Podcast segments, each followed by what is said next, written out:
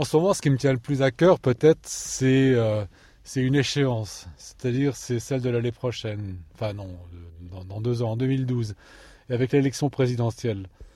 Euh, moi, je pense que je serais le plus heureux des hommes si on, on réussissait à, à, à, ne plus avoir le président qu'on a en ce moment, à savoir M. Sarkozy, et que, euh, à la limite, je suis prêt à prendre n'importe qui d'autre, même un bourricot, mais euh, plus lui, tout simplement parce que ce type euh, incarne pour moi le pire de, l'inféodation d'un pays à, un mode économique, à un mode d'exploitation économique qui est devenu quasiment hystérique avec le néolibéralisme et avec, avec les, puissances de l'argent.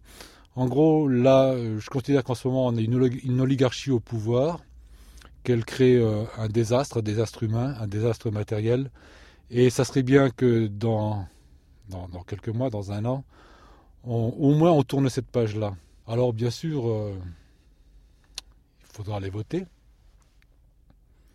Et donc, euh, votez, votez bien. En tout cas, moi, je vais aller voter pour qu'il s'en aille. Voilà.